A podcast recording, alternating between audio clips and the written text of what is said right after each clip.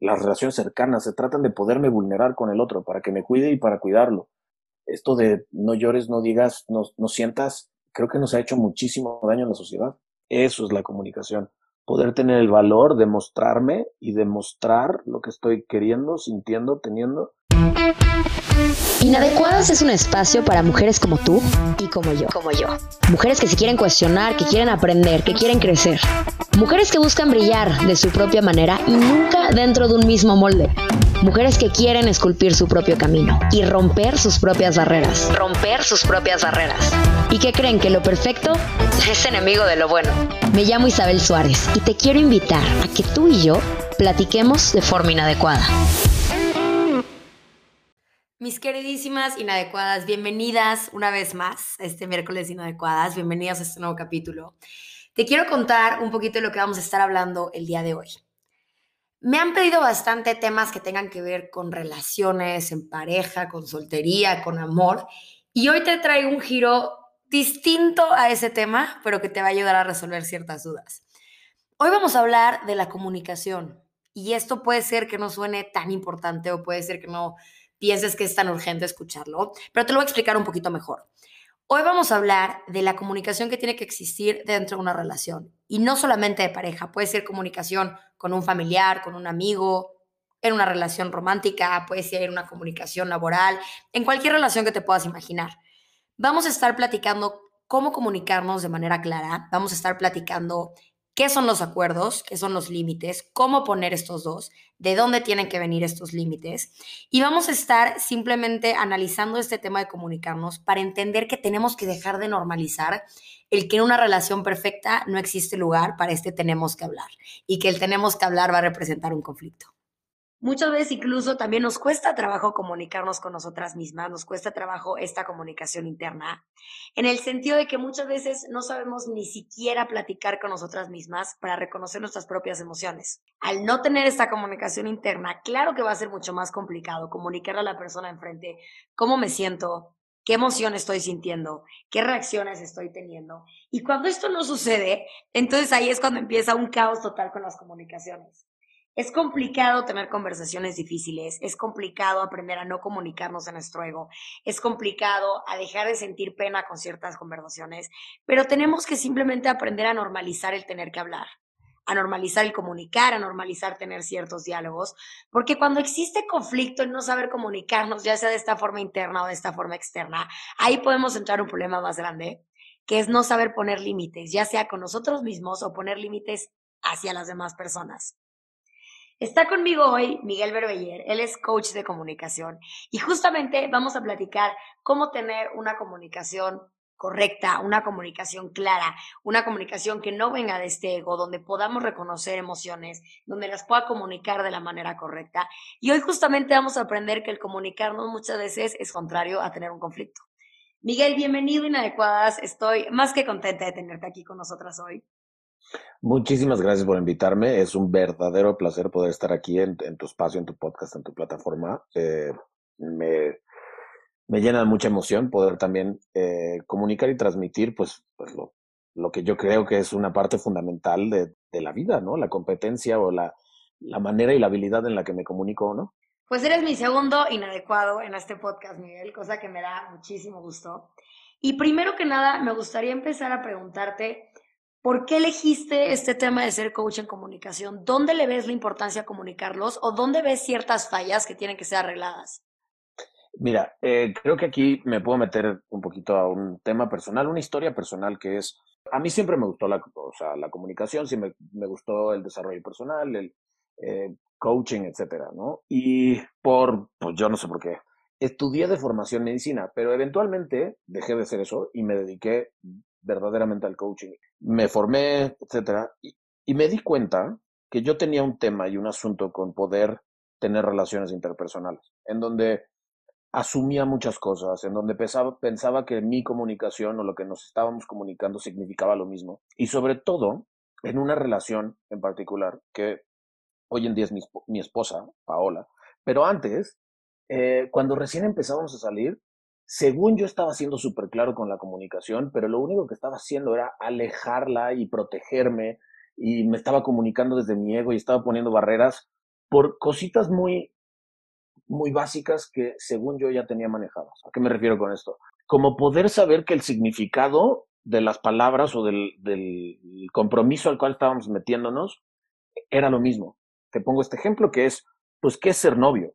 Y para mí, ser novio en aquel entonces era una manera de pues pasar tiempo juntos, divertirnos y a lo mejor vernos el fin de semana. Pero para ella significaba tener una relación profunda donde nos comunicáramos, donde nos pudiéramos mandar mínimo un mensaje al día y yo no tenía idea, ¿no? Entonces dijimos, nos preguntamos, etcétera, queremos ser novios, hicimos el acuerdo de ser novios y de repente me di cuenta que no estábamos en la misma relación. Ya con los conocimientos de coaching, entonces dije, ¿qué está ocurriendo? Ah, lo que está ocurriendo es que lo que estoy comunicando es distinto esta parte que dices del asumir, del yo pensé que significaba lo mismo. Y creo que ahí radica un problema enorme y que no le damos la importancia suficiente. Lo que es en una relación, no solamente de pareja, pero sino familiar, de amistad, laboral, lo que sea, el no asumir, ahí es un parteaguas completo. Completito, completito. Y no nada más en, en asumir con respecto a qué significa la relación, pero en todos estos...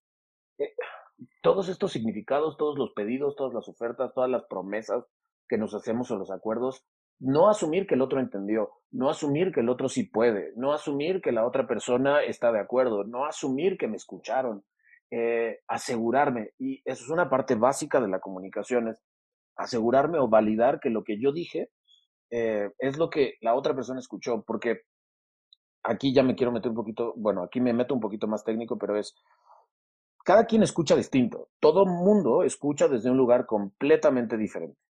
Eh, tú escuchas desde tu historia, tu cuerpo, tu crecimiento, todo, todo, todo, todo lo que influyó a que seas quien eres. Y yo escucho desde quien soy.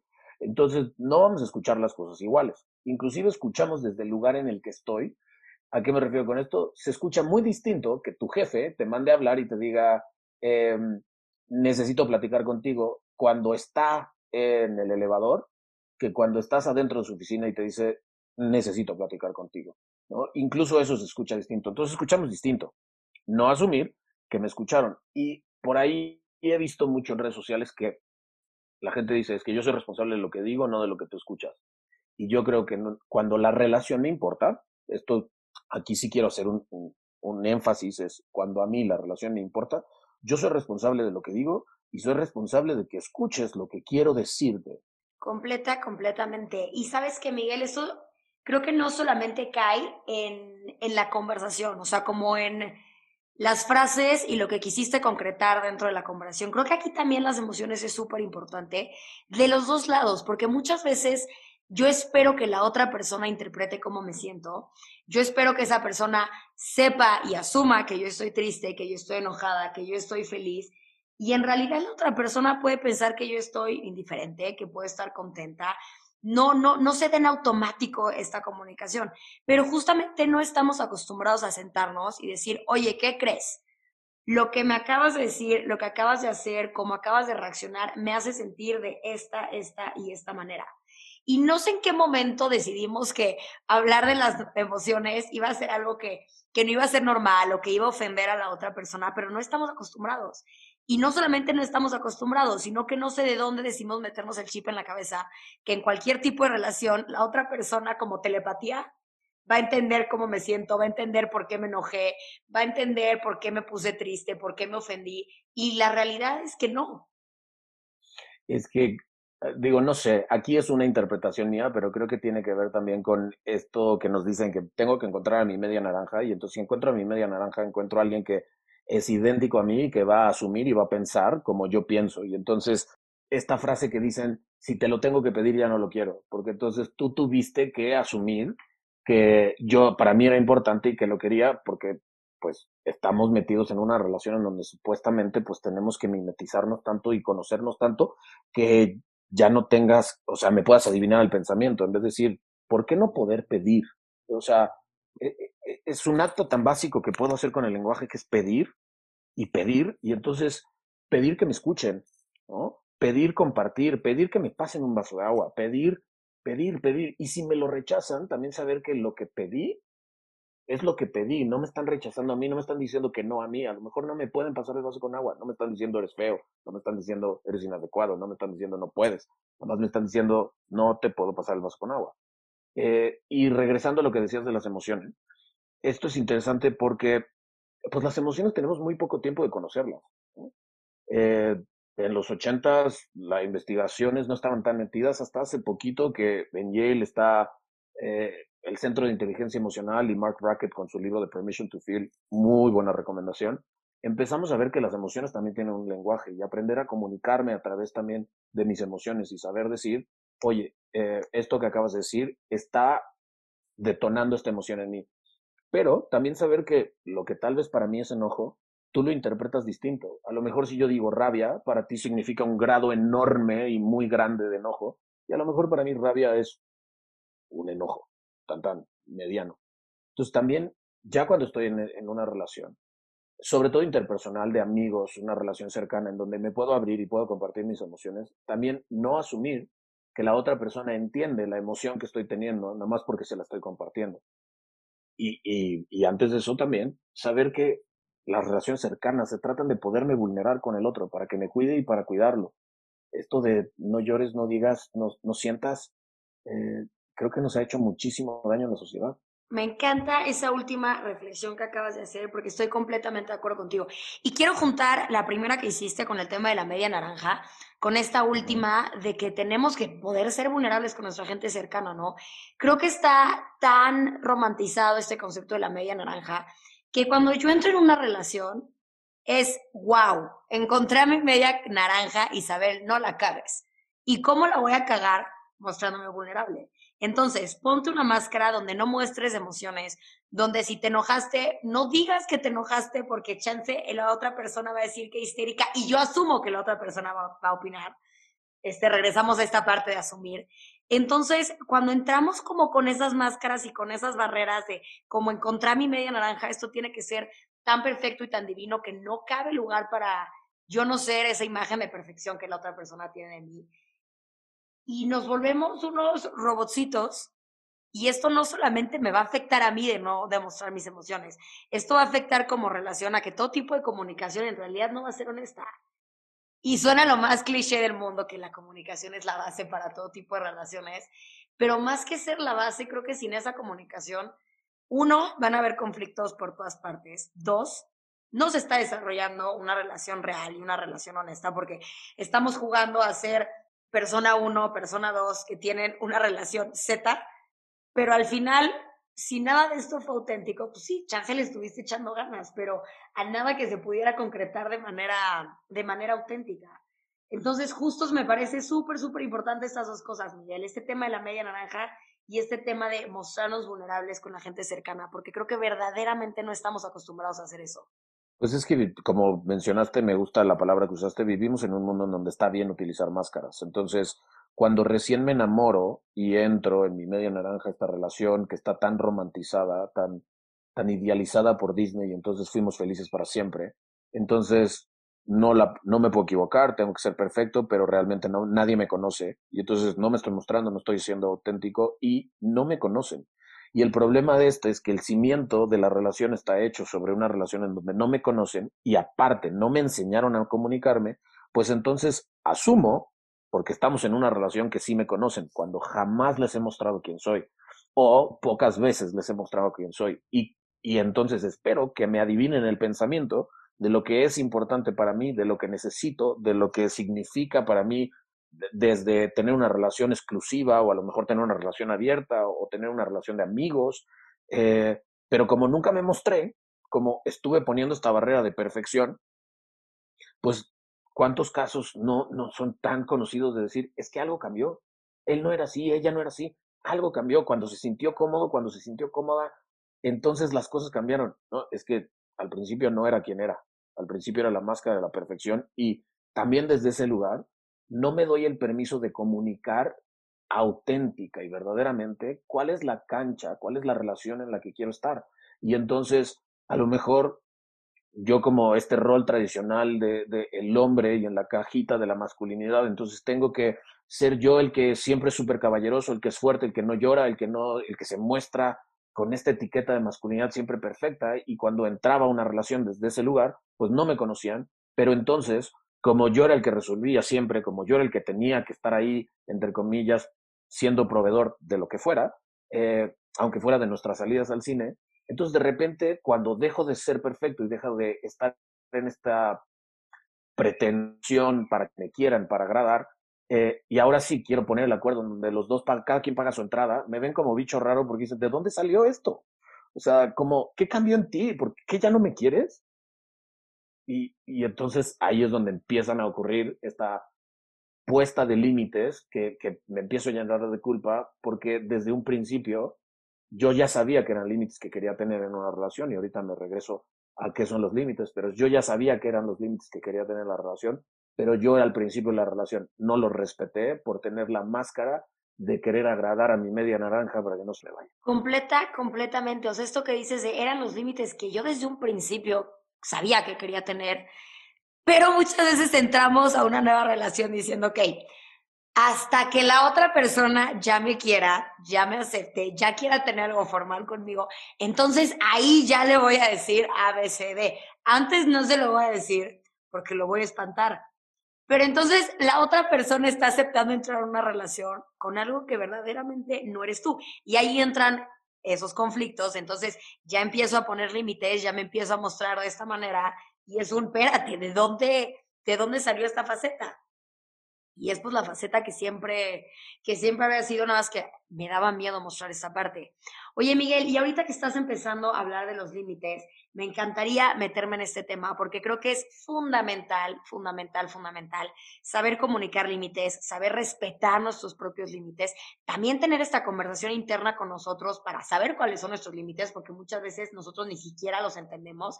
Entonces, me gustaría abordar absolutamente todo. Primero que nada, vamos a empezar con los básicos. Cuéntame, ¿qué es un límite? ¿Qué diferencia hay entre un límite, eh, una oferta y las diferentes como variantes y confusiones que existen en este tema? Bueno, entonces empecemos con que con el lenguaje puedo hacer acciones, ¿no? Y las acciones están divididas y categorizadas. Entonces, las, las acciones que puedo tomar, digamos que son ofertas, ¿no? Que es cuando yo me hago cargo o yo veo que alguien necesita que me haga cargo de una inquietud, de algo que necesita, de algo que es importante, etc. Hay peticiones, que es cuando yo le pido a alguien que se haga cargo de una inquietud mía. Los acuerdos. Todas las ofertas y todas las peticiones siempre, siempre terminan en un acuerdo o en una promesa. Y el acuerdo es, ¿qué vamos a hacer? ¿No? Yo te puedo ofrecer, por ejemplo, eh, te, te, hice la petición de, me encanta tu espacio, puedo estar ahí contigo, y entonces tú me pudiste haber dicho que sí, y eso era un acuerdo. Eh, y entonces termina el acuerdo en el podcast que estamos grabando. Me pudiste haber dicho que no, pero ese también era un acuerdo, porque entonces ya no me preparo, ya no nos conectamos a través de Zoom, ya tenemos un acuerdo en donde no vamos a estar. Entonces, estas son tres acciones básicas que hago con el lenguaje. Pedidos, ofertas y acuerdos. Hay otras acciones que hago con el lenguaje que son un poco más técnicas, que son las declaraciones y las afirmaciones, pero ahorita no me voy a meter a ellas. Eh, porque quiero quedarme con estas que son las que hago hacia afuera, ¿no? Las con las que me comunico con los demás. Me comunico con peticiones, con acuerdos y eh, con ofertas. Entonces, ¿qué es un límite? Un límite es un acuerdo que tengo conmigo mismo o es una barrera o más coloquialmente es como un lugar a donde no quiero llegar. Eh, y el límite lo tengo para protegerme. Hay teorías y hay, y hay personas que dicen que los límites puedo o no comunicarnos, pero lo que debo de tener es que debo de tener muy claro cuál es mi propio límite para que cuando llegue a ese límite, ¿no? A esa, a esa frontera, esa frontera, eh, yo pueda decidir irme. Y el límite, pues, es la frontera en donde yo estoy sosteniendo o donde guardo y cuido mi propia dignidad dentro de esta relación. Por ejemplo, eh, puede ser que para mí eh, y lo voy a sacar del reino de las, relaciones romántico-afectivas, pero puede ser que para mí un límite sea que yo no trabajo los fines de semana y entonces voy a una entrevista de trabajo en donde me piden que trabaje los fines de semana y yo desde ahí puedo decir, ya no puedo continuar el proceso de entrevistas porque ya llegamos a mi límite. Yo no voy a trabajar los fines de semana. Entonces es importante conocer dónde están las cosas que para mí a mí me gusta bajarlo todavía un poquito más a algo un poquito más coloquial, de quitarle el límite y ponerle ¿dónde están las cosas que para mí son no negociables?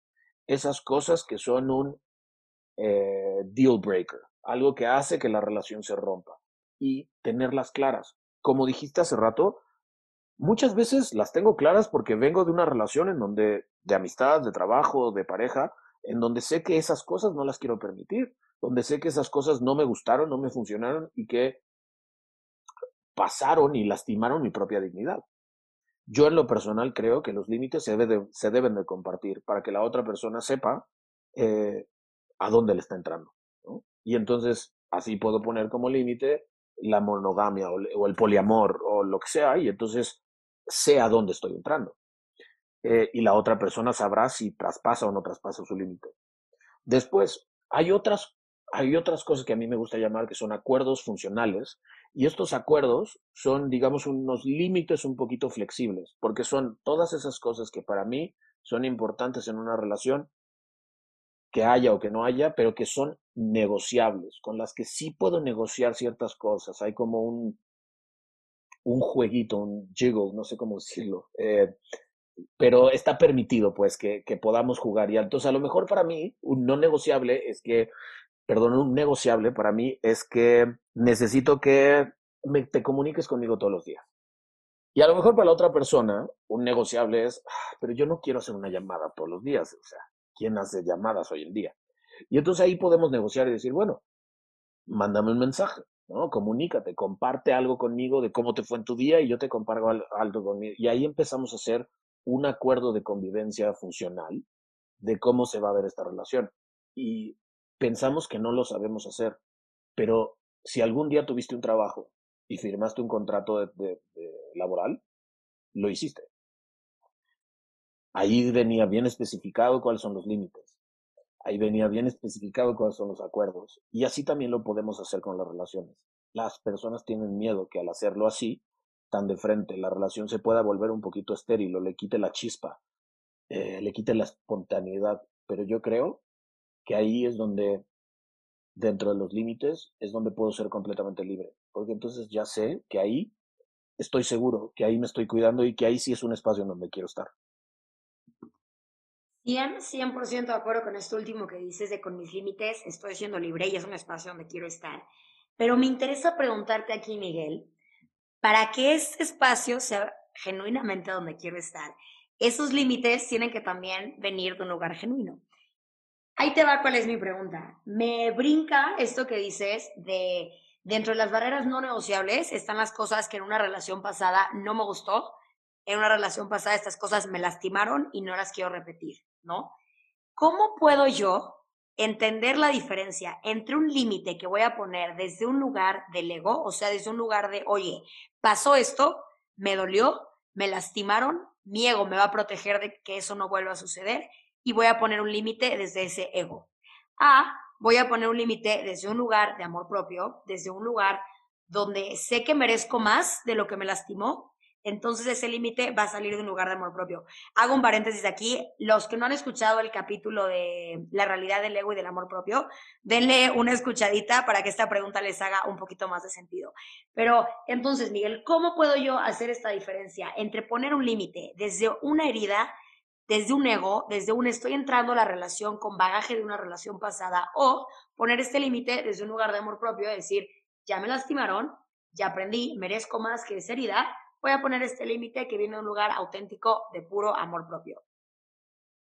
Creo que esa respuesta hay una línea muy delgada en donde pudiéramos cruzarla y no. Es importante tener un, buen autoconocimiento y saber dónde está mi ego, dónde empiezo yo, cómo me cuida mi ego, qué, cosas me dice, qué cosas no me dice. Eh, pero también lo puedo hacer una reducción a lo absurdo un poquito y es decir, cuando entro en berrinchado, ¿no? Cuando estoy poniendo un límite por un berrinche, cuando necesito que alguien más me pague lo que otra persona me hizo, eso es un eh, límite completamente egoico. Y creo que también por eso hace rato utilicé la palabra y la vuelvo a repetir, que los límites son esos lugares en donde yo cuido mi dignidad. Entonces, ahí es donde puedo realmente diferenciar si el límite viene de una parte egoica de me estoy protegiendo, no me la vuelven a hacer como no voy a compartir nada porque si comparto con mis relaciones eh, se van a alejar o no le quiero dar armas para que la usen o lo usen contra mí. Eh, y entonces ahora voy a entrar a la relación y voy a estar mudo. Ese sería un límite egoico porque es, me lastimaron, me, no me la van a volver a hacer, esta persona me la va a pagar. Y un límite desde el amor propio que viene desde este lugar de saberme valioso, de saberme que esto es lo que merezco, de saber, de esta sensación que, que ahí sí creo que es un poquito más difícil de explicar, pero es esta sensación de dignidad, donde, donde me siento respetado, donde me siento libre, donde siento que aquí puedo ser yo sin miedo. O, o con miedo, pero me aviento de todas maneras. Entonces, creo que esa es la línea. Es, si no me la están pagando, entonces no es egoico. Me encanta. Es literalmente sentir tú mismo de dónde estás poniendo ese límite. Y yo creo que también, ¿qué buscas lograr con ese límite de cierta manera?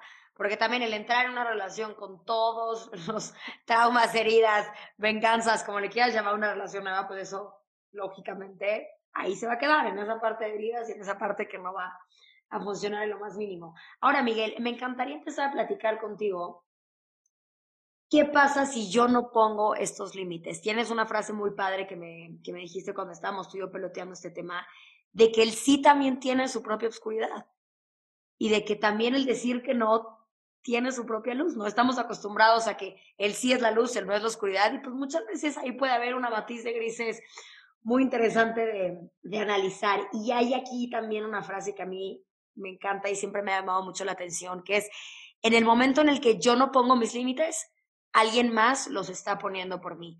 Y en el momento en el que yo permito cosas, le estoy enseñando a la otra persona cómo tratarme. El tema de los límites no es solamente aprender a decir que no para que podamos estar menos estresados y nuestra agenda no se nos llene tanto, sino que el tema de poner límites también radica en aguas cómo estás actuando y lo que estás permitiendo, porque estás básicamente dando clases de cómo quieres ser tratado o tratada.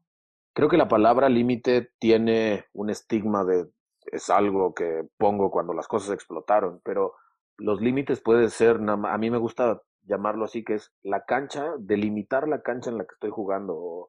Entonces, cuando no los respeto, cuando yo sé cuáles son mis límites y no los cuido y no los respeto, es muy interesante lo que acabas de decir, que le estoy enseñando a alguien más a cómo tratarme y cómo se va a relacionar conmigo. A mí me gusta decir que hay dos tipos de acuerdos los acuerdos que hago explícitos, que con mi voz le, le, le, pido o negociamos o lo que sea, y es, no sé, a lo mejor eh, yo necesito en esta relación que me eches una llamada o que te comuniques conmigo por lo menos una vez al día para que tengamos cercanía. Y otra cosa la que necesito es que nos veamos, nos queramos, nos respetamos, ¿no? Y entonces estamos haciendo un acuerdo. Eh, pero también hay acuerdos que hago implícitos, que hago acuerdos en silencio, son acuerdos que hago, o que sostengo más bien, son acuerdos que sostengo con mi comportamiento. Entonces, un ejemplo, si yo digamos que te deposito a ti 800 pesos mensuales, ¿no? Te deposito un mes, te deposito 800 pesos, y al siguiente mes te deposito 800 pesos. Sin decirte nada, nunca lo platicamos, nada más te empecé a depositar 800 pesos. Tú no sabes si es un error, tú no sabes si lo estoy haciendo de voluntad, tú no tienes idea, pero tampoco estás teniendo la conversación conmigo. Eh, y ya pasaron 10 meses y yo te deposité 800 pesos durante esos 10 meses. Y el mes 11 no te deposito. ¿Tú qué harías ahí? Si me voy por la línea de que voy a asumir, ya no me quieres, estás enojado conmigo, algo hice que ya no me lo vas a depositar, ya no merezco que me los deposites. Si me voy por la línea correcta, que es la finalidad de este capítulo, pues es sentarme a platicar contigo y decir, oye, estaba pasando esto, ¿por qué ya no está pasando? Cuéntamelo. Bien, pero en esa última que acabas de decir, lo que yo escucho es que harías un reclamo, ¿no? No es una queja, no, no, sino un reclamo de, oye, teníamos este acuerdo. Y yo te puedo decir, pero nunca lo platicamos. O sea, ¿por qué me pides ese dinero si yo lo hice de error o lo que fuera? Pero tú sí estás en un derecho legítimo de hacer un reclamo y de pedir que ese acuerdo se respete, porque es un acuerdo que a lo largo del tiempo yo, tú y yo hicimos con el comportamiento. Y lo mismo ocurre con el comportamiento en las relaciones. Entonces, si yo siempre, siempre a mi pareja que me dice, eh, ¿qué quieres hacer? Le digo, lo que tú quieras, estoy haciendo un acuerdo en que dice, no le prestemos atención a lo que yo quiero, prestémosle atención a lo que tú quieras. Y el día que yo esté sentado diciendo, ah, ¿por qué no me prestan atención a mí? ¿Por qué no me regala lo que yo quiero? ¿Por qué no me dio esta cosa? ¿Por qué siento que me pone en último lugar? Debería de preguntarme cuáles fueron esos acuerdos que yo hice con mi comportamiento que le dieron este permiso. Y entonces el sí tiene su oscuridad. A veces digo de sí porque me da pena decir que no. A veces digo que sí porque no quiero enfrentarme a una confrontación. A veces digo que sí simplemente porque asumo que la otra persona se lo va a tomar personal y entonces, si, si es que le digo que no. Y entonces voy diciendo sí por la vida eh, que le enseñan a la gente que yo voy a estar disponible siempre, cuando tal vez no es cierto. Y sabes que, Miguel, esto en el momento de explicarlo, va a sonar muy irónico lo que voy a decir, pero suena muy fácil y muy complicado al mismo tiempo. Muy fácil ya en el que el resultado es, oye, vamos a sentarnos a hablar, existía este acuerdo, existía tal, y ya que como que lo desmenuzas, la comunicación se ve de forma sencilla. Se ve complicado en el sentido del análisis que tienes que hacer detrás de esa conversación. Entonces, creo que muchas veces no nos animamos a platicar las cosas porque también existe un miedo adentro que dices, dices, o sea, me da la peor flojera del mundo crear un conflicto, crear un conflicto, así le decimos. No lo quiero hablar porque me da muchísima flojera, muchísimo miedo tal que se cree un conflicto. No, no, no, el conflicto ya se creó. Hablando no estás metiéndole más leña al fuego, al contrario, estás intentando ver de dónde surgió ese conflicto y lo estás intentando arreglar. Pero hasta dentro de las mismas conversaciones, de repente existe ese sentimiento de culpa que dices, híjole, no me voy a sentar con mi mamá, papá, novio, amiga, quien sea, a tener esta conversación porque no quiero abrir esa cajita de Pandora, no quiero abrir ese conflicto, cuando en realidad estás haciendo todo lo contrario. Justo le diste el clavo, es, hacer todo lo contrario, es, se puede sentir incómodo, ¿no? El tenemos que hablar, creo que es esta frase que nos incomoda, pero se siente incómodo en ese momento, pero nos está ahorrando conflictos a futuro. Eh, estamos solucionando conflictos que, que, estoy creando con mi comportamiento a futuro. Y este ejemplo de que el conflicto no existía, una vez, bueno, una vez no, muchas veces he tenido coaches, hombres y mujeres, que de repente me dicen, oye, es que quiero que me enseñes a comunicarme porque quiero compartirle a esta persona con la que estoy dateando nada más. No es mi novio, no es mi novia ni nada más, estamos dateando. Y le quiero decir que sí quiero hacer algo, o sea, que sí me quiero llevar nuestra relación al siguiente nivel pero no quiero eh, sonar intenso, no quiero sonar intensa y ahora perderle. Y entonces es, primero, como dices, es un poquito eh, complejo porque tengo que ver para adentro y, y, tengo que también comunicarme conmigo y ser completamente honesto conmigo y decirme, aquí el miedo que tengo a perder algo es un miedo que tengo a perder algo que ni siquiera tengo. Eh, tengo el miedo de que se vaya porque yo quiero tener algo serio pero no tengo nada serio, entonces realmente no tengo nada. Si tengo la conversación y me dice que sí, qué chingón. Tengo la conversación y me dice que no, entonces qué chingón, porque no quiere estar conmigo. ¿Y para qué me quedo ahí? Porque conozco gente que se ha quedado año y medio, dos años en una relación de dating free y tienen ocho meses, diez meses diciendo, ojalá un día me pida que sea su novio, ojalá un día me pida que sea su novia. Pues, dude, aquí sí es donde empieza volte, o sea, requiero voltear a ser completamente honesto conmigo y decirme qué es lo que tengo enfrente realmente. ¿Qué es lo que tengo enfrente realmente? Y comunicarme honesto conmigo mismo también. Lo que decíamos hace rato de las máscaras hacia afuera, también empezarlas a trabajar y hacer toda la chamba interna que requiera hacer para dejarme de, de, marearme y de decirme lo que mi ego me quiere decir. Sí, claro, esta comunicación externa, para que funcione bien, la interna tiene que estar pulidísima. Y lo he dicho en muchísimos capítulos, pero el autoconocernos es un tema que pensamos que porque hemos convivido con nosotros mismos durante toda nuestra vida, nos conocemos a la perfección y esto es completamente falso. Y esta conversación interna, pues muchas veces puede doler y muchas veces puede estorbar, pero más que meternos en esa parte de cuáles son mis heridas, es simplemente analizar, como Miguel estaba comentando hace rato, ¿Cuáles son mis cláusulas no negociables y cuáles son mis cláusulas negociables? ¿De dónde vienen estas cláusulas? ¿No? Reconocer si vienen de un lugar genuino de amor propio o si vienen de un lugar de heridas de relaciones pasadas, de ego, de todo este tema. Ahora, Miguel, esto que estamos platicando suena padrísimo porque como que en, mi mente lo que estás diciendo, estamos hablando de dos personas dispuestas a comunicar, que van a tener ese enfrentamiento, entre comillas, y que van a solucionar este conflicto. ¿Qué hago? Y seguramente te ha pasado con muchos coaches. Cuando una persona está teniendo cierto conflicto con alguien que no tiene la inteligencia emocional suficiente para poder tener una conversación de manera responsable, de manera bilateral, de manera auténtica, de manera 80 mil características. Cuando te topas con alguien que no tiene esta inteligencia emocional, ¿hay manera de, que tú puedas guiar un poco la conversación a que sea una conversación que funcione? ¿O cómo le podríamos hacer en este caso? A mí me gusta decir que sí, cuando, cuando existe eh, la conversación, aunque no sea desde el mismo lugar de distinciones de inteligencia emocional o de lenguaje, etcétera, eh, las conversaciones tienen un poder enorme de cambiar al mundo. al final de cuentas es la filosofía, son conversaciones, es un ejercicio de diálogo. Pero entonces, uh, los pasos, que para mí creo que son sumamente importantes, aunque las personas no tengan inteligencia emocional, es primero yo tener en claro cuál es el propósito de la conversación. Y si el propósito de la conversación es tener o profundizar la relación, pues tengo el propósito en claro que eso es lo que quiero. Para que si de repente me doy cuenta que estoy como sidetracking, como que me estoy yendo de lado, regresarme al propósito de la conversación. El propósito de la conversación. Segundo, ¿cuáles son las evidencias que tengo? Esto es algo muy importante. Habitualmente, antes de empezar a hablar de las evidencias de lo que ocurrió, de los eventos, empiezo a hablar de cómo yo me estoy explicando los eventos, cómo sentí los eventos, qué me hiciste sentir, qué me dijiste, qué interpreté, en vez de decir, este es el evento que ocurrió y este es el evento que requerimos manejar. Poner la evidencia, de lo que ocurrió dentro de esta relación, dentro del trabajo, lo que sea, pero primero poner los hechos sin explicármelos de ninguna manera.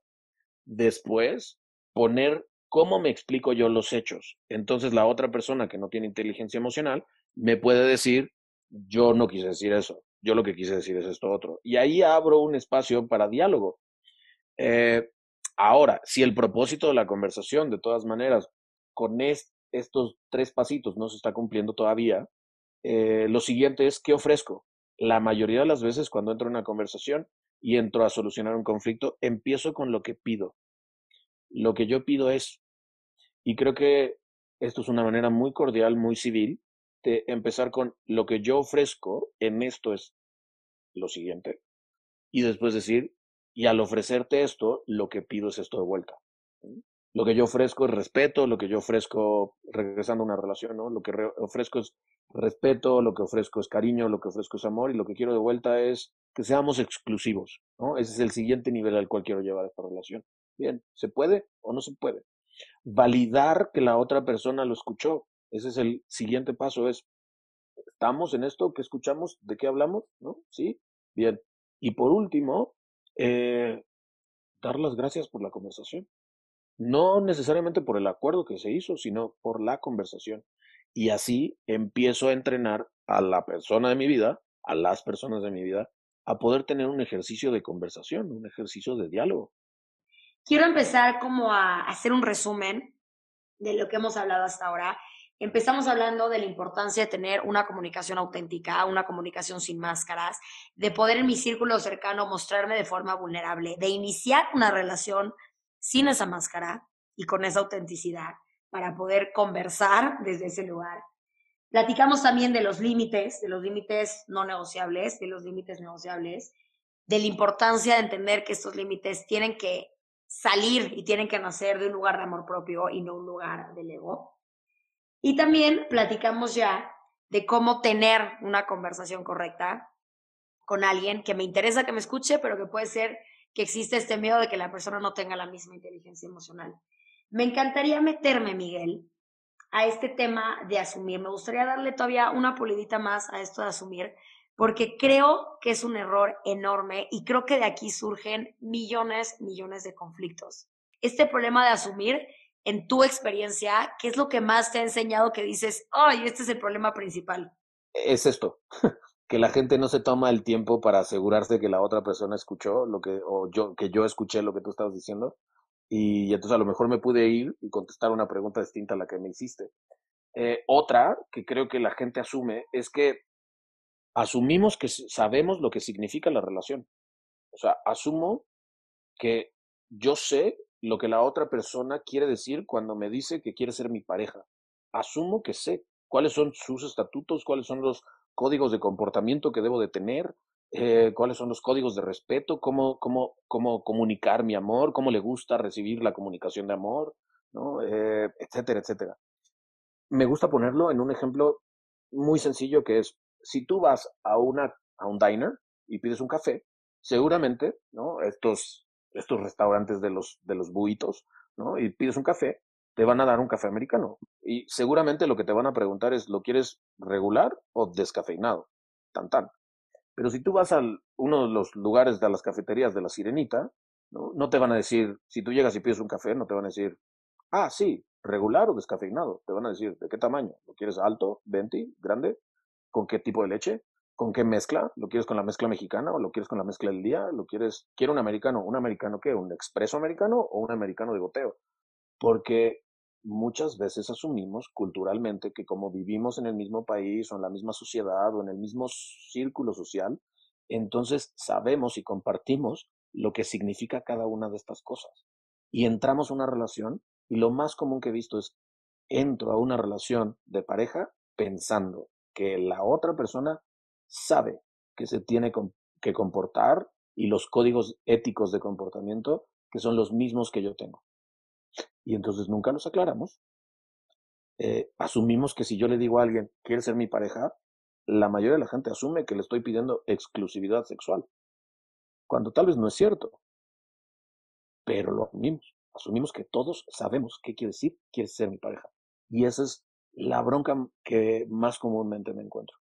Por supuesto, chance para mí el que seas mi pareja significa una cosa completamente distinta a la imagen que tú tienes de pareja o lo que esperas tú de tu pareja, ¿no? Chance estamos en el mismo canal de que una relación va a ser exclusiva y de que nos vamos a adorar por el resto de nuestra vida y qué bonito, pero lo que yo espero de ti puede ser muy distinto a lo que tú esperas de mí y ahí puede haber un conflicto que regresamos. Si no se habla, pues es una bola de nieve que se va acumulando.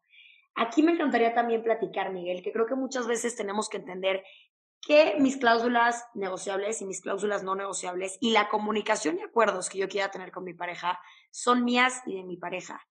No necesariamente se tienen que ver como los acuerdos de otra pareja. Si tu relación es a larga distancia y el acuerdo que tienen esto les funciona, sí, go. Si tu relación es de verse todos los días y tener FaceTime cinco horas cuando cada quien está separado, ¿les funciona? ¿Los dos lo quieren? Sí, perfecto, go si creen en el matrimonio, en la unión libre, en tener hijos, en no tener hijos, el acuerdo que a ti te funcione, ese es el acuerdo perfecto, siempre y cuando esto se ponga en la mesa desde un principio. Y creo que yo le agregaría también darme permiso de revisar los acuerdos que tengo, porque no soy la misma persona que era eh, hace 10 días. Algo cambió en mí siempre. Entonces, te pongo este ejemplo en mi propia historia personal cuando Paola y yo empezamos ya a tener una relación seria y formal y entonces nos dijimos, uno de los acuerdos, una de las cosas que nos compartimos es que ninguno de los dos quería tener hijos. Eh, tan tan, eh, estábamos pensando en formar un futuro en donde no íbamos a tener hijos. Y en algún momento eh, yo sentí algo, ella sintió algo, nos sentamos otra vez a conversar acerca de los hijos y eventualmente pudimos revisar este acuerdo, este límite que en algún momento de la vida pensé que era no negociable y decir, ¿quieres tener hijos? Sí, sí quiero, tú también. Y entonces hoy tenemos una niña hermosísima eh, porque también nos dimos el permiso de renegociar eso. No, no están fijos, no soy la misma persona que era cuando yo tenía 15 años. Cuando yo tenía 15 años era un desmadre. Hoy en día eh, estoy muy tranquilito, ni me interesa el desmadre. Yo pensé que cuando tenía 15 años, yo pensé que toda la vida me iba a gustar el metal y que nunca iba a escuchar pop. Y hoy en día me sigo escuchando, me sigue gustando el metal, pero también escucho mucho pop. Entonces, darme permiso de poder revisar que no soy la misma persona y que mi pareja, mi pareja tampoco lo es. Y que se vale que cambiemos de opinión y volvamos a tener esas conversaciones. 100%, no lo pudiste haber dicho mejor, Miguel, completamente de acuerdo. Nadie está obligado a encerrarse en un mismo acuerdo, a encerrarse en una misma opinión, a encerrarse hasta en la relación. Oye, seamos honestos, puedes dejar de crear la pareja o te puedes dejar de enamorar de la pareja siempre y cuando seamos honestos en la manera en la que lo comunicamos, en la manera en que esos acuerdos van cambiando, absolutamente todo es válido. No se trata de que porque pusiste una cláusula negociable y luego una cláusula no negociable como un contrato tal cual, ya lo firmaste y ya for the rest of your life se va a quedar así. No, la gente cambia, tus opiniones cambian, pero lo que no puede cambiar es la honestidad y la manera de comunicarlo. Justo, justo le diste, la manera de ser honesto conmigo, con lo que quiero, ser honesto con la otra, persona, con lo que estoy pidiendo, lo que estoy ofreciendo y el acuerdo que estoy haciendo. Eso es la comunicación. Poder tener el valor de mostrarme y demostrar lo que estoy queriendo, sintiendo, teniendo, vulnerándome eh, y saber que ni siquiera mis límites están escritos en piedra. Hoy en día son no negociables, pero no están escritos en piedra. Miguel, la última pregunta que te tengo el día de hoy Tú que te dedicas a lidiar con todo tipo de coaches, me imagino que lidias con gente de todo tipo de edad. Me gustaría preguntarte, en tu opinión, ¿cuál es el problema más grande que ves en las relaciones de gente de mi generación? Yo tengo 25 años. De las niñas y niños, bueno, hombres y mujeres, con las que has trabajado entre el rango de mi edad, ¿Qué es el problema principal que ves en relaciones? Porque vemos por todas partes memes y artículos de por qué los millennials no tienen relaciones estables. Tú en tu práctica, cuéntame qué es lo que ves que puede fallar. El estándar, el estándar que la generación X tiene de lo que es el amor romántico, creo que es lo que ha, perjudicado, y no nada más a tu generación, sino a todo el mundo. Es no revisar cuál es el estándar que yo quiero para mí. Y entonces no puedo tener las relaciones que la sociedad dicta que debería de tener, pero pues, carajo, si yo quiero tener una relación poliamorosa, ¿por qué no poder buscar gente que quiera tener una relación poliamorosa? Si quiero eh, vivir una relación abierta o una relación exclusiva, o si quiero tener una, como dijiste hace rato, una relación a distancia, es muy mi relación y me encontraré a alguien que quiera. Pero pareciera que me estoy comparando con la crítica social y el estándar social que hay, en donde por yo querer algo distinto, entonces significa que no puedo tener nada Creo que esto lo quiero repetir otra vez porque es, la clave que he visto. Como yo no quiero el estándar, entonces no tengo permiso de tener nada. Y no, no soy claro, no comunico, no, no encuentro a la pareja que, que, realmente quiero, me autoengaño, no, no me respeto en mis límites y entonces, ¿no? Sí, esta figura tan idealizada, tan perfecta, tan romantizada de lo que decíamos al principio también de la media naranja que nos han impuesto, si yo no me atrevo a sacarme esa idea de la cabeza, esa idea de perfección, ¿qué va a pasar? Tu comunicación no va a ser vulnerable, va a ser con máscaras y ya vimos por qué no jala eso. Tus límites o van a venir de un lugar incorrecto o no los vas a poner. Y ya vimos por qué eso no jala. Y todo lo que llevamos platicando este capítulo no va a funcionar por qué es tan perfecta tu relación, que como una relación tan perfecta va a tener ese lugarcito para tenemos que hablar. Justo. Y entonces vivimos en un mundo en donde normalizamos estar callados. En vez de normalizar el we need to talk, tenemos que hablar. No, Miguel, qué capítulo más interesante. Qué increíble trabajo tienes. Me encantaría que antes de despedirnos nos dejaras tus redes para que la gente que nos esté escuchando te pueda seguir y pueda aprender todavía más de este tema de límites, comunicación y todo esto. Eh, eh, ha sido un gusto estar también aquí. Eh, me, me, la está pasando bomba, la verdad. Me encanta hablar de esto y, también el diálogo que generas. tienes una habilidad de comunicación extraordinaria, entonces me lo estoy pasando re bomba. Y bueno, Gracias, Miguel. Mis redes sociales, eh, en Instagram, mi handle es arroba we need to talk.mx, ¿no? Necesitamos hablar.mx. Y en Facebook estoy como Miguel Berbeller. La verdad es que donde estoy mucho más activo es en We Need to Talk, en Instagram. Miguel, nuevamente, muchas gracias. Gracias a todas las que nos están escuchando y nos vemos el siguiente miércoles inadecuadas.